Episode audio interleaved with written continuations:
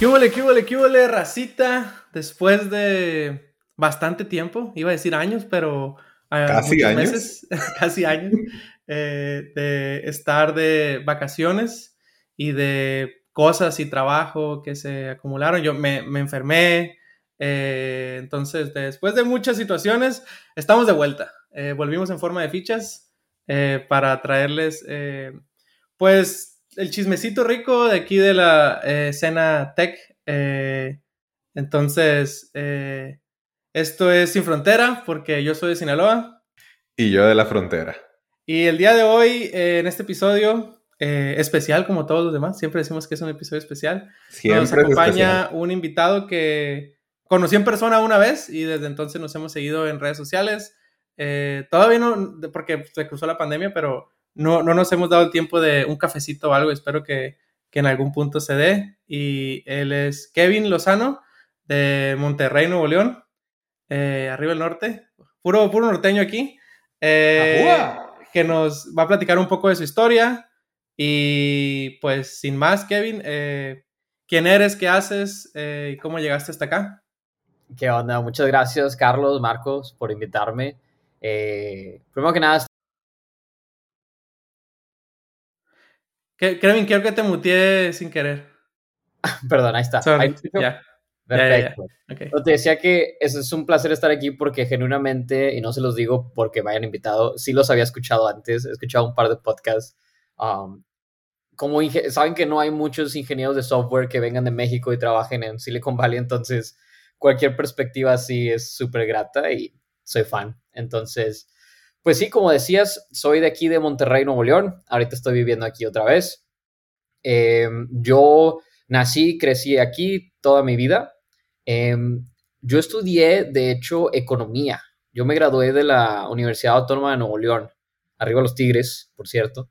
Eh, y me gradué, me gustó. Está padre, o sea, no, hasta la fecha sigo leyendo sobre eso y me gusta pero el, el ambiente laboral se me hizo lo más aburrido del mundo.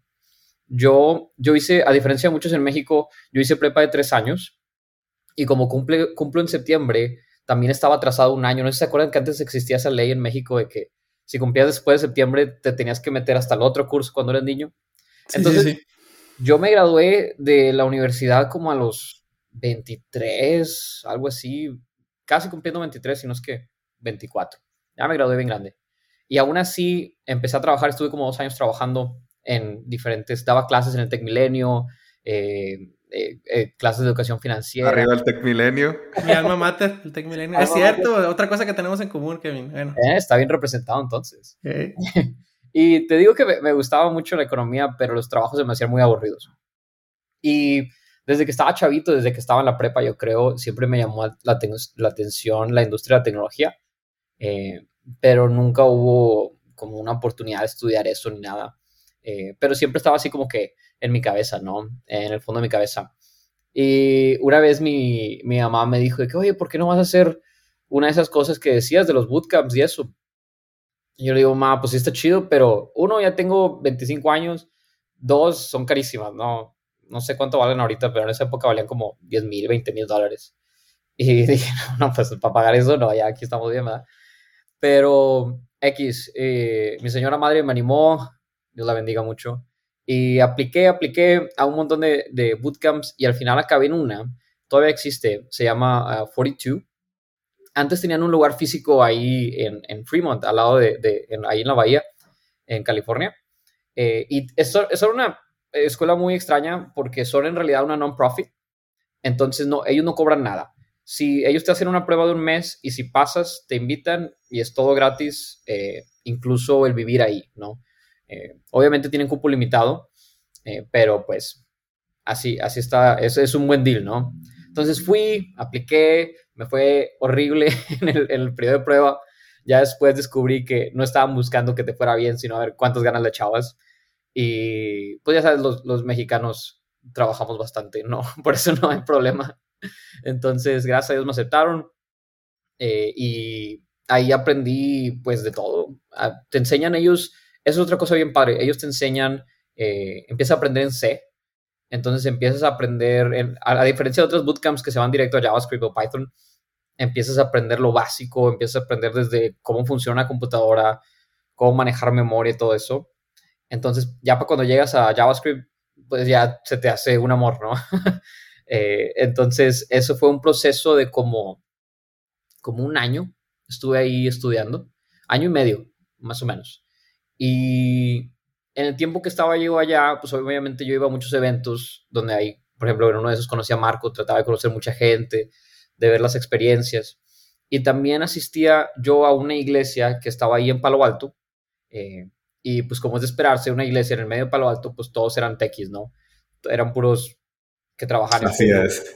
en Apple. Mis pastores ahí en la iglesia, todos eran de que managers en Apple, en Facebook y todo, en Amazon. Sí, es, era una... Así es, la sociedad aquí en Silicon Valley. O sea, vas y todo el mundo es como, ¿qué? ¿Gente trabaja? Y ya todo el mundo, ah, otro software engineer, ah, otra... literal. es la norma. Más bien es raro que alguien no trabaje en tech. Cuando conoces a alguien que no trabaja en tech es como de, dime, platícame de lo que haces. Porque, ¿cómo le haces? Esa fue mi experiencia. O sea, al final del día yo le preguntaba a alguien en la iglesia o en los eventos que iba y era raro el que no trabajara en tech, ¿no? Entonces, para mí eso era muy inspirador porque, pues, a todos les podía preguntar cosas, ¿no? Oye, ¿cómo le hiciste? Y cada quien tiene su historia muy distinta, ¿no? Y bueno, como mexicano, o sea, como migrante, saben que es el doble difícil eh, acabar bien, ¿no? Encontrar un trabajo. Entonces, pues yo sabía que iba a estar cayón, pero pues ahí andábamos echándole ganas, ¿no? Y como al año y medio, ya cuando iba más avanzado en, en lo de la bootcamp, ya cuando me sentía listo para eh, buscar un trabajo, me contactó uno de los pastores de ahí en la iglesia que yo conocía. Eh, conocía de vista, o sea, no, no éramos muy amigos, pero pues eh, yo sabía quién era. Me envió un correo, me dijo, estoy empezando este proyecto, es una startup. Eh, me dijeron que estás tú buscando jale. Y pues he necesitado yo también. ahí, ahí empezamos, fuimos por un café y hasta la fecha es donde trabajo. la empresa se llama Overflow somos una startup eh, que trabajamos con iglesias y con non-profits. Les ayudamos a recibir donaciones en línea, de, tanto de cash como de otros activos como cripto y especialmente acciones eh, de empresas públicas. Entonces, pues empezamos él y yo. Fui yo el primer empleado técnicamente y ahorita ya somos como 36.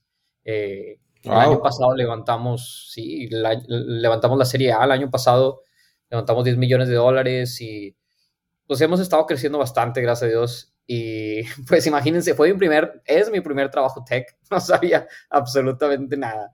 Eh, solo sabía hacer que jalara la cosa en la aplicación en línea y ya. Y, pero así que tú digas de estilo, de tests, de todo, cero. Um, pero pues lo hemos ido aprendiendo, ¿verdad?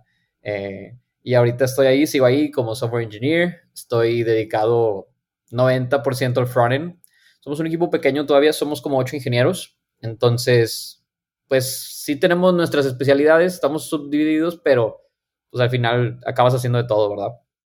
Y, pues sí, esa, esa, es la historia. Bueno, una parte de la historia que me salté, que, que, es importante, es que estoy acá en México porque yo me regresé para sacar mi visa de trabajo, la, la TN2.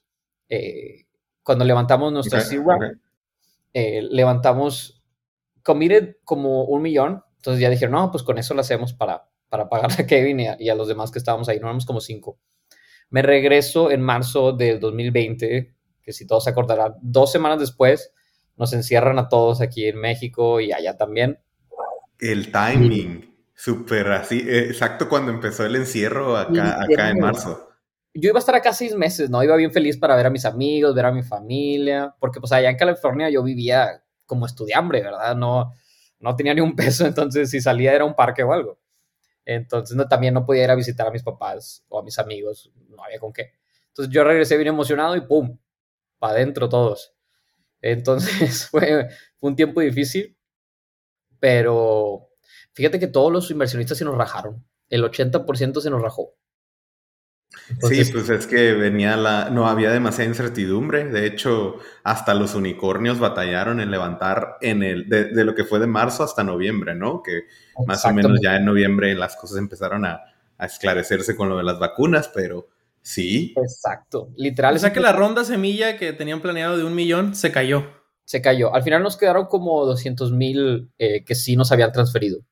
Que oh. pues lo platicamos obviamente del sueldo que habíamos pactado, me dieron exactamente la mitad. Yo dije, mira, lo que quiero es aprender, lo que quiero es este, eh, tener experiencia, entonces no le digan a, a, mi jefe, pero yo hubiera aceptado lo que fuera. este, pero sí, empezamos así y como dices tú, literal fueron como seis meses de incertidumbre y gracias a Dios ya como a los seis meses ya levantamos, pues ya ves que las rondas no, no son como que en un momento preciso, especialmente en, en, la, en esa etapa. Entonces poco a poco fuimos levantando un poquito más hasta que ya nos estabilizamos a lo que teníamos planeado. Y pues por obvias razones la empresa se hizo remota y pues por mí encantado, ¿no? Em, em, eh, yo sé que más al rato vamos a platicar de esto, pero empecé a ver los dólares eh, y a gastar en pesos y dije, oye, pues, ¿y si me quedo aquí? De aquí soy. Exactamente. Entonces, hablé con el CEO y pues no tenemos oficina ni nada ya. Entonces, me dijo, no, pues, quédate allá, o sea, no hay problema. Ya tuve que también ver yo qué onda con los impuestos, un millón de cosas que no sabía, ¿no? De que, oye, ¿me puedes transferir a mi cuenta o necesito una cuenta gringa? Al final, todo fue más fácil de lo que yo esperaba, todo salió bien y pues la empresa sigue siendo remota, entonces yo feliz de estar acá en México. Este, yo quiero hacerte una pregunta específica de, tu experiencia en el bootcamp, pero déjame unos, unos cuantos takeaways, bien spanglish yo también, ¿no? unas cuantas reflexiones que, mira, primero que nada se me hace súper pro tu historia. Así de que, como del bootcamp te fuiste al, al, al, startup y todas las cosas, se me hace como que está bastante épica, ¿no? Eh, algo que, que ahorita dijiste eh, que conseguiste el trabajo por una persona que conocías, mira, la importancia del networking, ahí salió, ¿no? O sea, por, por conocer, por ese cafecito, mira, aquí estás, empleado número uno, la empresa ya levantó capital. Importancia total del networking. La segunda reflexión que tengo es que tú estudiaste economía y ahora te metiste a software. Dije, ahí se nos fue el próximo presidente, Marco. Imagínate, con una muy buena, o sea, porque las presidentes la mayoría son economistas, de hecho. Sí. Entonces, los mexicanos, pues. Y los mexicanos. Ahí se nos fue, ahí se nos fue por, por el amor a la tecnología. Hubiera estado bien, no lo, voy a negar. Sí. Pero bueno, mi, pregunta que te tengo, este, Kevin, es sobre tu experiencia en el bootcamp. Yo creo que ahí es la, cuestión de que mucha gente que viene de otras carreras, yo, yo no puedo hablar desde esa perspectiva, yo estudié computación, pero ¿cómo, ¿cómo te sentías así al principio cuando empezaste a ver esos, los for, los loops, las variables, la arquitectura, el software, todo? Porque es bastante. Veniendo de un campo que si bien es numérico, es bastante análisis social también, economía y, a la vez política, etc. Eh, ¿Cómo te sentiste? Si al principio, algún momento dijiste, no, esto no es para mí, voy a tirar la toalla, ¿qué te mantuvo en el camino? Mira, yo me sentí perdido, la verdad, y creo que es algo muy normal. Ya después aprendí que a lo largo de tu carrera en tech va a ser la norma. O sea, cada vez vas a estar aprendiendo cosas nuevas. Entonces tienes como que aprender a sentirte así, estar cómodo así. Eh, claro que en ese momento yo dije, no, pues soy malo, ¿verdad? No, no, no, no estoy hecho para esto, X o Y. Y a mí lo que me ayudó bastante, y esto es algo que siempre platico con, con de repente me invitan de la misma escuela a, a, platicar con los nuevos chavos, con las nuevas generaciones, y siempre les digo que algo súper importante es tener una buena comunidad con quien aprender a mí me tocó un grupo de gente muy diferente a mí, de todos lados del mundo, con los cuales todavía platico, algunos más avanzados, unos igual que yo sin experiencia, pero fue, para mí eso fue clave, porque a los que tenían la misma experiencia los veía sufriendo igual que yo, y yo decía que, bueno, no, no estoy tan burro, es, es normal, y los que tenían más experiencia eran muy pacientes y nos ayudaban bastante, ¿no? Es algo que nos repetían mucho en la escuela era eh, que tenías que aprender a aprender, tenías que, tu primera tarea era googlearlo, ya si no le entendías, ya si era too much, ibas y le preguntabas a alguien, pero eh, existía mucho esa cultura, ¿no? Y yo, yo soy, yo soy la verdad muy necio, soy muy terco, entonces yo dije, tengo que echarle un buen de ganas a esto, ¿no? O sea, no, no quería fallar en eso, pero sí me pregunté mucho eso que me decías, Carlos, de si esto es para mí. Y me ayudó, de repente marcaban mis papás Y los días eran muy largos, ¿no? Empezábamos a las 8 de la mañana, terminábamos a las 10, 11 de la noche, todo el día programando. ¡Wow! Sí, estaba, estaba pesado. O sea, hay, hay, gente que dice, ah, que el bootcamp fácil acá, pero, o sea, no, es una, es un, la neta, o sea, perdón la palabra, pero es una chinga. Sí, es, es, es un trabajo de tiempo completo o más, o sea, de tiempo extra. Y en una plática que yo tenía con mis papás, me decían, ¿te gusta? Y yo, pues es que no sé, o sea, eh, no sé. Y me decían, Kevin, en tu vida he visto que hagas algo por 12 horas todo el día si no te gustara. Me dice que esté difícil, que batalles no significa que no te guste, o sea, es, es parte de, ¿no? Pero, ¿en qué, ¿en qué otro momento tú hubieras hecho esto? Y yo, no, pues, makes sense, ¿no? Y justamente hoy pensaba eso en la mañana, ¿no? Estuve trabajando un rato en la mañana para adelantar unos pendientes y de repente me paso horas así en la computadora programando o preparando cosas y se me va el tiempo, ¿no? E, y, y, para mí eso fue, no sé, fue un momento importante porque dije, ah, sí me gusta esto. No sé si sea bueno, pero sí lo podría hacer, ¿no? Entonces, al final del día yo creo que eso me motivó mucho, ¿no? Que me dijeran eso de, oye, pues, mira, todos los trabajos son difíciles. En cualquier cosa que te metas, mi sueño era ser futbolista profesional, como todos los niños de México. Y también, ¿no? Este, todo levantando la mano. Sí, o sea, al final los futbolistas también la pasan duro, ¿no? O sea, viajando, tienes que entrenar, tienes que... Todo lo que quieras hacer va a estar difícil. Entonces, mejor hacer algo difícil, pero que valga la pena, ya sea porque te gusta mucho o porque pagan bien, eh, o si se puede las dos, excelente. Entonces, a mí me motivaba mucho eso, ¿no? De, ¿sabes qué? Va a estar bien cañón, pero es algo que si, si la hago, si lo logro, mi vida va a cambiar de manera tremenda, porque pues yo sabía cómo es la industria en tech, especialmente en Silicon Valley, ¿no? Entonces dije, si esto por milagro de Dios me llega a salir, ya la hice. Y, así pasó, ¿no? Entonces, si, si, si, tuviera yo un consejo o algo que decirle a la gente que está empezando esto es de que vale la pena. Fácil no está, pero sí vale bastante la pena que también takeaways de lo que acabas de decir eh, o reflexiones. Eh, qué importante aprender a aprender. De hecho, hay un curso, si no mal recuerdo, en Coursera que se llama Learning to Learn. Eh, que no lo terminé, pero lo empecé a hacer y es eso que dices tú, que es básicamente el hustle de, de buscarle. O sea, pues búscale, uh, búscale, inténtalo, no te va a salir a la primera. A nadie nos sale a la primera. A menos que, no sé, sea súper acá. Eh, una cosa que yo me acuerdo que dije en esa plática de donde nos conocimos fue que yo pensé también que tenías que ser un super genio, ¿no? Para trabajar en estas cosas. Que aunque yo tengo un background en, ciencias de la computación, eh, realmente no aprendí mucho. Eh, no aproveché como a lo mejor hubiera sido benéfico a la escuela. pues porque, chavo, ¿no? se nos hace fácil todo. Y, y, a veces me sentía así como dices tú, fuera de lugar. Yo pertenecería aquí, yo eh, eh, siendo compañero de gente que pues sí estudió eh, un chorro y que le echó muchas ganas a la escuela y, y yo a veces pues no, no, sabía qué hacer. Y es eso de show up, como dice. Claro. Te presentas, intentas hacer lo mejor que puedas ese día y, y pues si no sale al día siguiente y así. Entonces... Eh, y otra cosa muy importante que también en, mi caso es la influencia de mis papás, que siempre era como de, hey, eh, sigue echando ganas, eh, van a seguir las cosas bien. un, saludo a todos esos papás que nos apoyaron bastante. Es, eso es una super ventaja, es una super ventaja. Es el mayor privilegio de todos.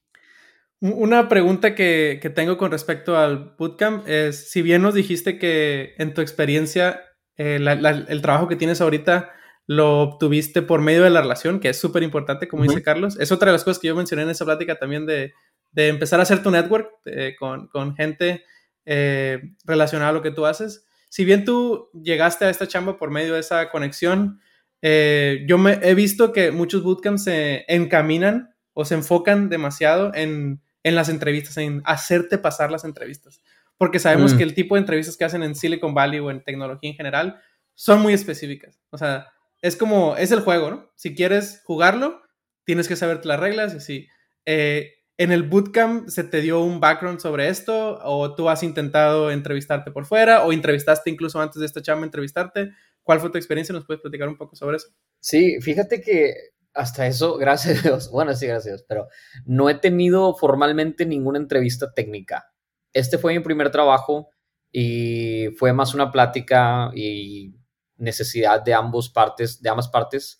Eh, pero la escuela sí tenía un enfoque en ayudarnos a eso, ¿no? Había varios proyectos que estaban enfocados a meterte por horas ahí a lead code y, practicar, ¿no? Incluso en los mismos estudiantes tenían grupos de estudio que entre ellos ponían un día una pregunta, cada quien la respondía por su cuenta o si podía en las tardes y en la noche se juntaban a, resolverla juntos para, para ver las diferentes soluciones o la solución en caso de que alguien no la pudiera haber hecho. Entonces, eso a mí me ayudó bastante. Em, no soy muy fan de esas entrevistas, la verdad, es algo que, que, siento que es más, como dices tú, un juego que realmente lo que vas a acabar haciendo en el trabajo. Eh, pero bueno, es, es, es lo que es, ¿verdad? Entonces, son los tryouts de cualquier equipo. Y si de repente me preparo, si, si un día tengo poco trabajo, trato de, de estar al tiro con eso, porque pues ya es lo que te digo, yo trabajo en frontend, entonces muchas de las cosas que vaya, que estoy trabajando del día a día no tienen nada que ver con que con un algoritmo, o la eficiencia de un algoritmo o incluso con la estructura de datos ya me la están dando desde el, desde el backend, entonces es muy distinto, ¿no? Entonces nada más para mantenerme fresco sí lo hago, pero eh, así que pasé por una formal, no, hasta eso. ok, ok, entonces recapitulando, eh, tu enfoque es en UI, me imagino React, eh, algo de, manejo de ah, estados, sí. Sí, o sea, todo lo relacionado a frontend, cualquier problema con eso es al que llaman. Ok, cool, cool. Carlos, ¿qué otra este, No, lo, que, lo que ahorita estaba, estaba pensando era de, de, ¿cómo se llama? Bueno, más bien, voy a, voy a cambiarnos de tema un poquito. Este, pues nos cuentas que vives en, México, ¿no? Sí. Y yo creo que eso es lo que en el podcast lo hemos abordado como el sueño americano, que es de venir de México y vivir aquí en Estados Unidos, pero también hemos hablado de lo que es el sueño mexicano. Y yo le digo el sueño mexicano como de, del tech worker, porque no todos tienen el privilegio de hacer eso, ¿no? Y ese sueño es vivir en México con el costo de vida de México y la calidad de vida de México y trabajar para Estados Unidos y ser pagado en, dólares, ¿no? Entonces, queremos platicar un poquito sobre, sobre tu experiencia con eso, qué, qué nos puedes platicar la, en cuestión de logística, o sea, hablabas de, que era más fácil de lo que tú creías en cuestión de pago. Para mí eso es completamente, yo no sé nada de eso, entonces es, algo que me gustaría saber y, y qué, qué, qué pros, cons ves con este modelo. No, definitivamente es lo mejor que ha podido pasar. O sea, yo siempre lo recomiendo porque sabemos que, y especialmente en California, el costo de vida en Estados Unidos es altísimo, ¿no? O sea, muchas veces escuchamos los sueldos de allá y aquí en México nos apantallamos, pero yo les digo de que pues pónganse a hacer cuentas y acaban saliendo tablas en muchas de las situaciones, ¿no? Incluso en estados aquí como nosotros, aquí en Monterrey está Texas al lado, vamos a Texas cada fin de semana y mucha gente se pasa por allá pensando igual, ¿no? Ah, es que allá voy a ganar en dólares, voy a ganar miles de dólares, qué padre, ¿no? Y ya cuando ven las rentas, cuando ven los impuestos, cuando ven el costo de una escuela eh, o el costo de un hospital, pues ya sales igual o hasta perdiendo, ¿no? Eh, que no, o sea, cada situación es distinta, ¿verdad? Pero, como dices tú, si tienes el privilegio de poder trabajar en algo que es remoto, que puedes hacer desde cualquier parte del mundo, viviendo en un país como México, que es un costo de vida bajo, y ganando el sueldo de un, país como Estados Unidos, pues es, la, diferencia es enorme. O sea, si te dan un sueldo básico de Estados Unidos, ¿no? De, de 40 mil, 50 mil, 60 mil dólares al año, que dices tú que es relativamente sencillo para, por ejemplo, un ingeniero de software o incluso algún diseñador obtener, especialmente en la industria de tecnología, ese sueldo aquí en México es altísimo. O sea, es lo que acaban ganando directores o, managers o hasta más. Entonces, es, es, para empezar es el sueño y sí se puede. No digo que sea fácil porque hay pocos trabajos así, pero con lo de la pandemia, pues algo bueno que salió de eso fue que se han expandido mucho, ¿no? Hay empresas Por ejemplo, yo sé de empresas grandes como GitLab que, que sí tienen eso, que puedes trabajar desde cualquier parte del mundo. Y sí tienen la paga así como que un poco escalonada dependiendo de dónde vivas, pero no es tan extremo, ¿no? Por ejemplo, en GitLab pagan 60 mil, 70 mil dólares a, a, un ingeniero software senior en México, que es bastante, ¿no? incluso en las ciudades como Ciudad de México, Monterrey, Guadalajara, que son las más caras, sigue siendo un dineral. Em, entonces, por ese lado, si, si pueden apostarle a eso, háganlo. Al final, te digo, la situación de la logística varía bastante dependiendo de, de, de tu caso. En mi caso, yo estoy técnicamente como contractor. Entonces, cuando empezamos, para no batallar, como yo fui el primero de todos, no teníamos nada de RH ni nada y no nos queríamos complicar. Yo les dije, miren, transfieranme dinero y yo, yo me las arreglo. O sea, yo no necesito ningún otro perk como, eh, no sé, insurance o todo eso, nada más denme acciones. es lo que les dije, eso sí. Entonces, me dan mi sueldo, mis acciones como cualquier empleado y ya técnicamente estoy como, como contractor. Y a mí me transfieren a mi cuenta aquí de Santander en México y es, es igual para cualquier banco. Te cobran una comisión, pues depende de tu sueldo, ya es si es alta o es baja. A mí me cobran como 30 dólares por, por transferencia. Y al que transfiere le cobran otros 20. Entonces, que, pues, para un sueldo pues, tampoco es algo extremo, ¿no? Eh, y el tipo de cambio, pues depende en lo que esté el día, ¿verdad? ¿Y, eh, cómo está la cuestión, por ejemplo, de los impuestos? Eso se me hace, o sea, ¿cómo funciona? Porque, te mandan dinero y tú ahí ya lo tienes y ahora qué hago. Sí.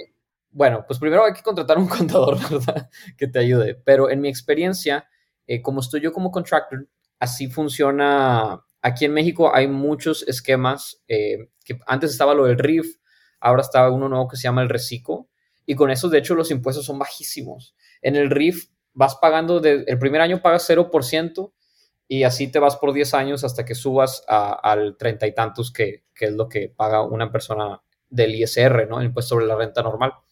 En el RECICO pagas como 2.5%. Eh, ese es nuevo, entonces no sé mucho todavía de ese, pero también se ve como una muy buena oportunidad. Pero esto es solamente para los que están en mi situación, ¿no? Que estás así como freelancer, por así decirlo. Ya si estás como empleado, ahí sí eh, varía bastante. Hay empresas que te ayudan a eso, ¿no? Que, que las de cuenta tu empresa contrata a esa empresa y te subcontrata a ti. Entonces esa empresa eh, intermediaria maneja todo lo de pago del IMSS y las contribuciones, impuestos, etcétera, etcétera. Se lleva su comisión. Esa es la manera más fácil, más no es la más barata. Eh, la otra sería que esa, tu empresa en Estados Unidos eh, fundar una empresa aquí en, en, México y empezar a pagar impuestos, etcétera, etcétera. Es un poco complejo en ese sentido. Por eso la situación de estar como freelancer, si se puede, si es una empresa chiquita, una startup es lo mejor. Una empresa grande ya va a tener todo su esquema hecho, ¿verdad? Eh, como, como GitLab. Tengo amigos que trabajan en GitLab, tengo amigos que trabajan en Microsoft, también tienen así remoto. Y pues ellos ya tienen todo hecho, no te tienes que preocupar por eso. Ya uno aquí contrata a su contador y paga.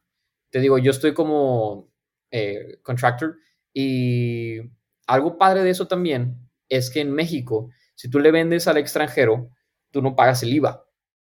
Que al final el IVA se va transfiriendo nada más, pero pues es otro beneficio, ¿no? Entonces, hay muchos beneficios fiscales y para, para trabajar para una empresa gringa y a la vez el movimiento del dinero es súper sencillo. O sea, cuando me transfieren de, de, allá de la empresa, yo creo que el mismo día llega. O sea, de tardar un par de horas. Es cero complicado. Y de hecho, investigamos muchas opciones. Hay eh, startups como TransferWise u otras que te ayudan a, a, a, transferir entre países, pero por la relación que hay entre México y Estados Unidos, hasta directo se puede hacer de manera muy sencilla. Entonces, sí, definitivamente eh, es sencillo en ese aspecto, si es, si es en ese formato, vaya. Qué interesante, gente. Igual yo como Carlos, no, no, no tengo la experiencia, ¿no? De que me pagaran así como contractor y, desde México y así. En, cuando viví en México, yo llegué a hacer trabajos así para empresas, sobre todo en Canadá, y mm. me acuerdo que me pagaban por PayPal, así que no sé si sea lo más, este... por debajo del agua suena eso. Por debajo del agua, ni qué reciclo, ni qué RIF, ni qué nada, ¿no? ¿Qué dices? Eh, a, ver, ojalá que el SAT no escuche este podcast. Eh, pero sí, ahora, pues primero se abrió la caja de Pandora, ¿no? Con esto de la pandemia y, y muchas empresas ahora están aceptando eh, más. Netflix es un caso donde Netflix era como, se oponía como bastante a, la, a, la, parte de trabajar desde casa o trabajar remoto 100%. Y poco a poco ha ido cambiando la cultura donde ahora ya es un lugar mucho más incluyente en ese sentido, donde, eh, pues yo, por ejemplo, ya ni siquiera vivo cerca de la oficina, vivo en otro estado ahora, ya no vivo en California. Eh, entonces, y estoy aprovechando un poco eso como del arbitraje de vivir en otro lado sobre con los impuestos. Entonces, eh, no como en México, ¿no? Que, que, la, que la paridad de peso dólar es este, bien grande y, y sí sí lo veo como, sobre todo en la parte de la calidad de vida, que es una pregunta que tengo para hacerte, pero, pero sí, entonces recapitulando, eh, en tu caso es eh, solo contractor, eh, tú ves el lado de tus perks, el único que en este caso tienes es que, que te dan acciones. y tú, tú te contratas tu propio seguro y tú, tú ves todo ese rollo. Así es. Y los impuestos, pues sí, número uno, hablar con un contador, ¿no? No somos expertos en este tema. Cualquier consejo que se dé aquí, tómelo con un grano de sal. Entonces hablen con... Yo he escuchado mucho sobre el reciclo últimamente, creo que es algo que entró con el nuevo gobierno, eh, donde el objetivo del gobierno básicamente es capturar lo que se pueda de impuestos, ¿no? Porque antes la gente, eh, sobre todo los que tienen puestos informales o cosas así, no pagaban nada de impuestos, ¿no? Entonces, es un poco eso como del gobierno decir, ok, voy a dar, no sé si esto va a durar para siempre, pero te voy a dar chance de que me pagues poquito, pero págame algo. Y eso beneficia al trabajador en tech que, que, percibe su sueldo de una empresa eh, de Estados Unidos y gana aquí en dólares, porque entra en ese régimen, que creo que se llama régimen eh, simplificado de confianza, algo así, reciclo. que está basado en la confianza. ¿Cuánto, cuánto, les, ¿Cuánto tiempo van a darse cuenta? O sea, ¿cuánto va a durar para que se den cuenta y empiecen a poner estilo Estados Unidos? Por, o sea, porcentaje por salario percibido. O sea, si tú ganas entre 500 mil pesos a un millón, es más. Si ganas más, así como aquí, ¿no? Los, brackets que le llaman. Creo que ya, existe. Creo que el reciclo está en esa ¿Ah, modalidad. Pero el primer escalón es, es, altísimo. O sea, por ejemplo, de cero a 3 millones y medio de pesos, creo, pagas un porcentaje flat. O sea, ah, sí, literal. Sí. Entonces, es, es, de 0 a 3 millones y medio, eh, eh, decía eh, Kevin que, que, un salario a lo mejor estándar para alguien que va empezando y así, entre 60 mil dólares, ¿no? Se traduce a más o menos 60 mil dólares al año, un millón y medio, un, millón de pesos, no, un millón doscientos de, de, pesos que, que estarías ganando. te falta todavía casi otra mitad, ¿no? O sea, entonces ponle que ya si ganas el equivalente a lo mejor a 150 mil dólares al año eh, y, y, todo eso te lo, lo traduce a peso mexicano, ya entonces ya estarás alcanzando el tope del primer escalón del reciclo, pero es bajísimo, ¿no? Como, no, sé cuánto el otro día vi. Es, un dígito, son, son 3%. Sí.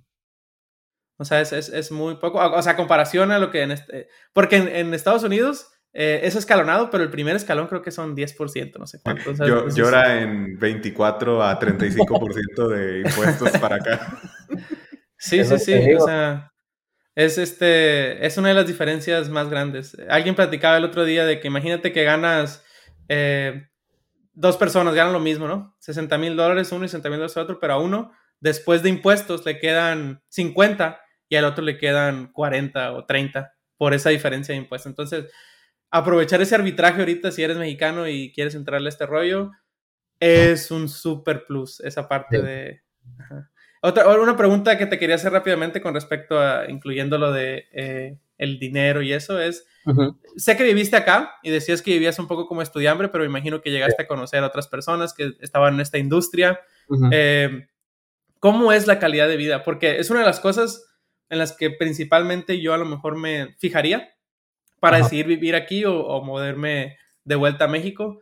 ¿Cómo es tu calidad de vida aquí con respecto a, o en México con respecto a Estados Unidos, lo que vivías en California? O sea, es, eh, ¿hay algún cambio drástico? Eh, mucha gente nos pregunta acerca de la seguridad y todo eso. vives en Monterrey, pues eh, platica un poco de tu ejemplo específico. Sí, mira, o sea, es, es un mundo de diferencia en muchos sentidos, ¿no? Obviamente en California la vida, como les decía hace rato, es carísima. Eh, gracias a Dios yo no pagaba renta, pero pues tenía todos mis amigos que trabajaban en tech y tenían sueldos de 120, 150 mil dólares al año o más. Y yo los vivía que vivían una vida normal, por así decirlo, ¿no? O sea, no era una vida lujosa. Obviamente uno piensa, ah, es que vives en San Francisco, vives en San José, en Palo Alto, y, es mucho mejor que vivir en Monterrey o en Sinaloa. Y pues obviamente las ciudades sí están más padres, ¿no? O sea, las calles están más bonitas, los hospitales son mejores, ¿verdad? La comida no tanto, pero... Cuando le dijiste Sinaloa, el Marco sacó una lagrimita acá. es que es cierto, es como dice Kevin, ganas 150 mil dólares, pero ahora sí que no, no por presumir lo que ganas, pero no se te nota.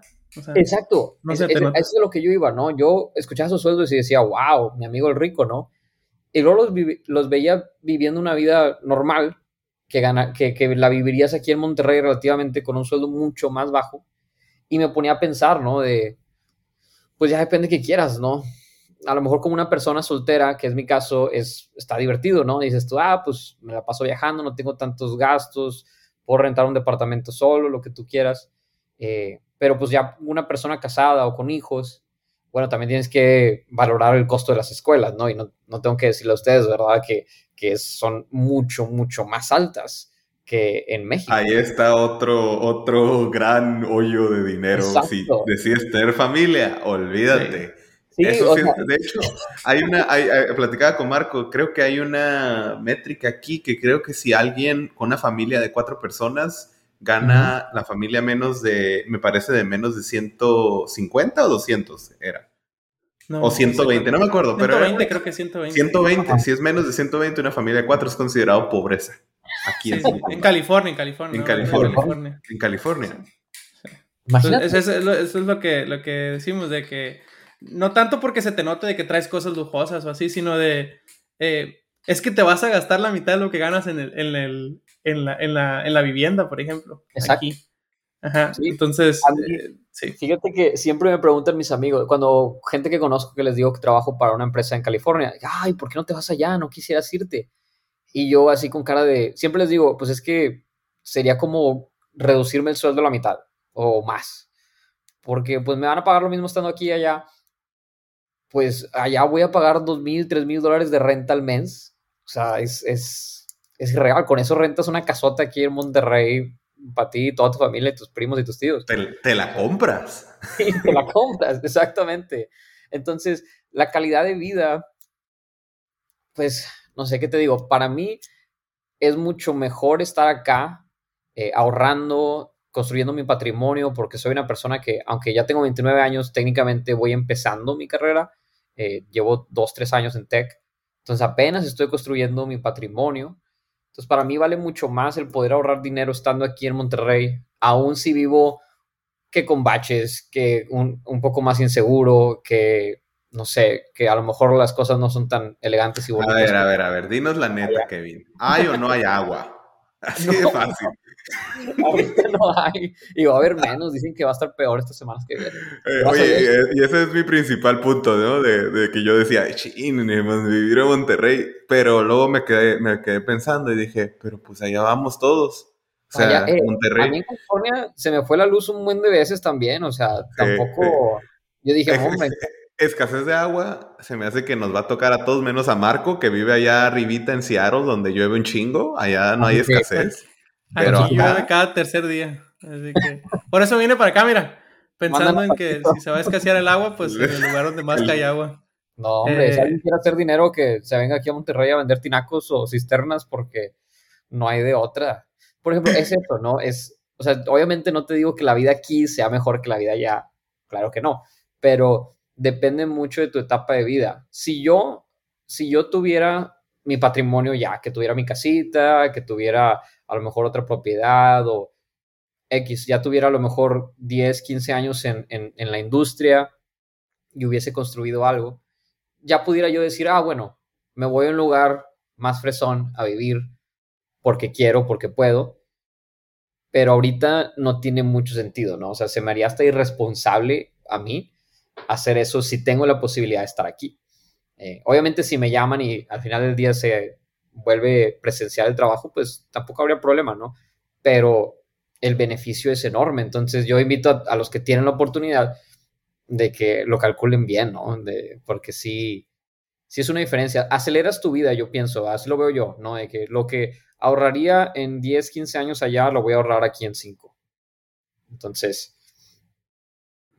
Qué importante eso que dices sobre todo lo que Eres, eres, eres, eres muy inteligente, Kevin. O sea, se, se nota muy este, coherente con lo que dices y lo que haces. Entonces, eh, qué, qué, importante lo que dices de, depende de la etapa de, de, de, la que estés viviendo en tu vida y, y es, este, es inteligente lo que estás haciendo. O sea, eh, estás viendo por tu futuro y dices, ¿sabes qué? Si esto me permite ahorrar más, eh, que al final de cuentas no todo es la champa, no, no todo es este, eso y yo lo veo en la parte de que yo vivo lejos de, mis papás y todo eso, y, yo, y, la comida y cosas que, que digo, híjole, eh, pero, pero pues por eh, la etapa de vida en la que yo estoy viviendo, a lo mejor para mí ha sentido estar aquí. Claro. Pero si, si a lo mejor este, volviera a hacer las cosas y volviera a empezar y, a lo mejor estuviera viviendo una etapa similar a la que tú vives, me hace mucho más sentido eh, hacer lo que tú estás haciendo, que es ver por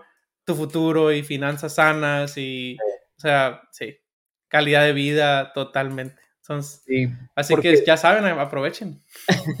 sí, otro punto que, que noto que es, cuando trabajas en una startup, obviamente nosotros tenemos y trabajamos para ser una empresa gigante algún día, hacer IPO y todo el show, ¿no? Pero al final del día es algo muy riesgoso, ¿no? O sea, no sabes si la startup va a estar aquí en un par de años. Entonces, también no es como que vaya a tener la oportunidad de tener este deal toda mi vida, ¿no? Entonces, hay que aprovecharlo. Fíjate que también sobre, me gusta mucho lo que comentas de la calidad de vida, pero también con respecto al poder adquisitivo del patrimonio y la vivienda, ¿no? me, gusta mucho porque es algo que yo he intentado, he batallado mucho, que es eso de adquirir vivienda y establecer patrimonio, porque como decimos, la California es brutal, entonces, pues pues sí, ese es el pro eh, de allá, el contra de aquí. Entonces, cada uno tiene su pro y con, como dices tú, Kevin, depende de en qué momento estás en tu vida. Eh, ya, pues para finalizar en esto, en esta entrevista, me, gustaría que nos platicaras como, o nos dieras más que nada como un, un, un consejo o un, un así, algo que se pueda llevar nuestros, nuestros podcast escuchas, así los bautizamos, no sé cómo se les dice, pero a las personas que escuchan este podcast y que están en una situación similar a la tuya, ¿no? Que están en una carrera, eh, a lo mejor no les gustó, les aburría y están pensando en tech y tienen pensado en llevar un camino como el tuyo. ¿Qué, ¿Qué, les dirías ahorita? ¿Qué le dirías a ese Kevin de hace unos cuantos años que empezó, iba a empezar este proceso? Sí, lo mismo, yo estoy tratando de meter a todos mis amigos en tech, a todos, ¿no? aunque sean médicos, no me importa lo que, lo que hagan yo lo único que les puedo decir es que lo intenten. Es, lo que yo me repetía cuando estaba apenas empezando. No les puedo prometer nada, las oportunidades van y vienen. Ahorita con hay un buen de hiring freezes, ¿verdad? O sea, está difícil, lo que tú quieras. Pero si por azares del destino, si por milagro de Dios la llegan a hacer, yo les puedo decir que es la mejor industria en la que pueden estar. Tech, algo que me llamó mucho de tech la atención no fue nada más que pagan muy bien, que es obviamente importante, sino el estilo de vida. Porque sabemos que, por ejemplo, a los banqueros en, Wall Street les pagan igual o mejor que a los software engineers, pero la calidad de vida es totalmente distinta. O sea, yo sí trabajo bastante, pero no me estoy matando en ningún sentido de ninguna manera, ¿no? Ustedes que tienen más experiencia lo saben. Entonces, vivir una vida con flexibilidad, como dices tú, Carlos, vivir eh, bien pagado aparte, vale, vale la pena. Yo creo que es una apuesta asimétrica. Me encanta ese término, ¿no? Eh, tienes muy poquito que perder si aprendes a programar. Pierdes un par de horas, pierdes eh, algo de dinero que a lo mejor tuvieras gastado en otra cosa. Esas horas no sé qué estuvieras haciendo con ellas, pero X. Y digamos que en el peor de los casos eso es lo que pierdes. Y en el mejor de los casos consigues un trabajo que pague bien, una carrera que tenga mucha flexibilidad, ¿no? Por ejemplo, mis, no sé si cómo sea en México, ¿no? Pero hay varios de la empresa que, que acaban de ser papás y les dieron su paternity leave. Se van como por dos, tres meses, quién sabe cuánto tiempo se van, todo pagado. Y digo yo, wow. O sea, así debería ser, ¿no? Ojalá algún día lleguemos así a ese punto en México. Pero esa, esa apuesta vale mucho la pena porque si puedes alcanzar eso y perder con bien poquito, pues es, yo creo que es una apuesta que vale la pena hacer, ¿no? Y, y vale la pena intentarlo. Como decía Marco hace rato, no necesitas ser un genio para ser programador o, alguna otra cosa en, en tech. Eh, lo único que se ocupa es echarle bastantes ganas. Y pues es para todo. Me, me, gustó mucho esa parte donde habla sobre la, o sea, los perks, ¿no? De que es de esas carreras que, que tienen bastantes perks. Y igual hemos dicho muchas veces en el podcast, casi por episodio, que es de inténtalo, o sea, justo lo que digo, o sea, hazlo. No tienes mucho que perder, es una apuesta bastante, con bastante upside. Eh, solo es un tiempo que tienes que, que, dedicarle. Y sí, o sea, puede cambiarte la vida. Sinceramente, a mí yo en lo personal, a mí me cambió mi vida. a mí también. Así que es algo que sí, yo, yo igual he intentado, recluto a quien se pueda y a quien se deje.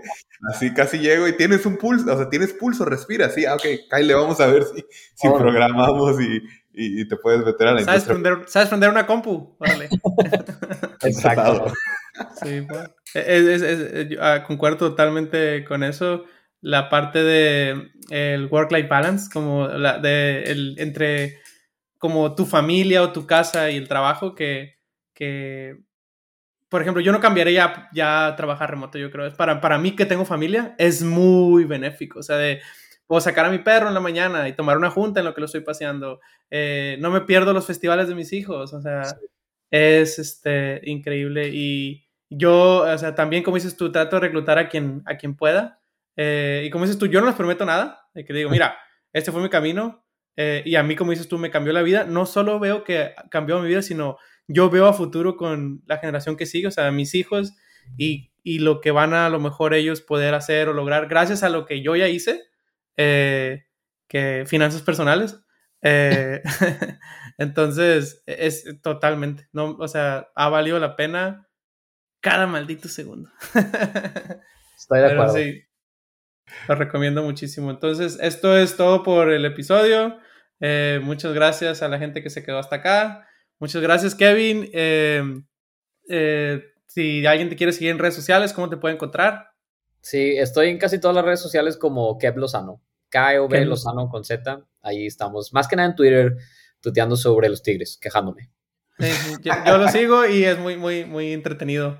Eh, verlo. Entonces, eso es todo por hoy. Muchas gracias y nos vemos a la próxima. Hasta luego.